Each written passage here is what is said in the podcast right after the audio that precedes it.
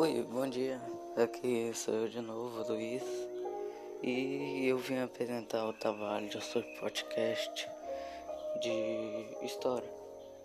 O assunto que eu vou falar hoje vai ser sobre Dom Pedro I no poder.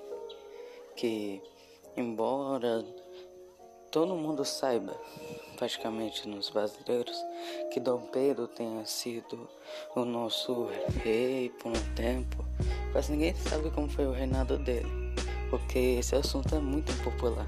Então, eu vou expor como era horrível. Bom, depois da depois da musiquinha de fundo que eu voltar pra ficar show trabalho. Hum, Apesar de Dom Pedro ter conseguido fazer a independência no território brasileiro, foi muito difícil de ser reconhecida, até mesmo dentro do próprio território. Por exemplo, nas províncias do norte e do nordeste, os portugueses eles estavam muito fortes e não queriam reconhecer a independência, senão provavelmente perderiam muitos dos seus privilégios, como grandes senhores e tudo. Então, como Dom Pedro não tinha como fazer jus ao exército, ir contra o exército de portugueses, ele fez o que vai fazer na maioria das vezes que precisar. Vai contratar mercenários, que inclusive já atuaram na Espanha, para poder derrotar os portugueses. Derrotar, no caso da censura, para matar. Por exemplo, na Bahia, teve a maior chacina.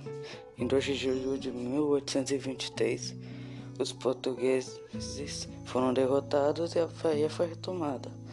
Mas o tanto de morte que teve foi muito horrível.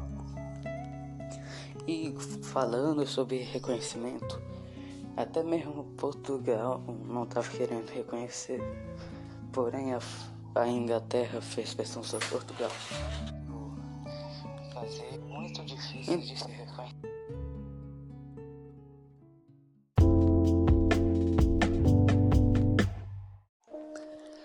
Antes da, de falar da Constituição de 1824, eu vou falar das antecessores a ela e também o conceito de Constituição. Constituição entende-se a lei fundamental e suprema de um Estado que precisa ser elaborado por uma Assembleia.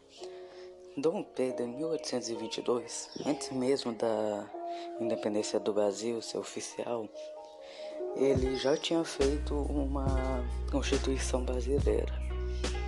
Em 1823, Dom Pedro convocou portugueses e brasileiros para uma assembleia para poderem fazer as leis. Os portugueses queriam manter os seus benefícios antigos quando Portugal estava mandando no Brasil. E os vazireiros apoiavam a centralização política e meio que representavam os interesses dos latifundiários. Outros apoiavam a descentralização, a autonomia das províncias e a liberdade de expressão. Que esses já representavam os médios urbanos, que não levariam tanta importância.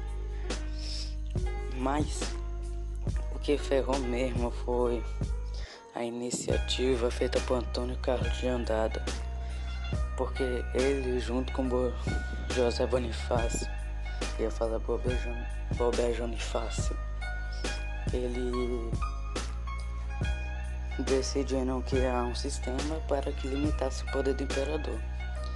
Dom Pedro não gostou nada disso, então ele dissolveu toda a Assembleia e ele mesmo foi fazer as leis. E aí é que leva a Constituição de 1824. Hum, nessa Constituição, ele estabeleceu que a monarquia hereditária seria constitucional. Teria quatro poderes, não três: o executivo, o legislativo e o judiciário. E, um dos piores, o poder moderador, que era exclusivo do imperador. Eu vou falar mais dele pro final, só vou terminar a lista. O assistenciário só poderia ser eleito homens com renda mínima de 100 mil reis a partir de 25 anos. O legislativo era composto de senadores vitalícios com renda mínima de 800 mil reis e deputados cuja renda exigida era de 4 mil, 400 mil reais por ano.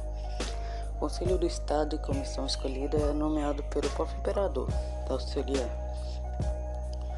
Esse poder moderador dava a Dom Pedro o poder de vetar leis, de desfazer qualquer assunto que ele quisesse, de interferir em outros, limita a participação das elites.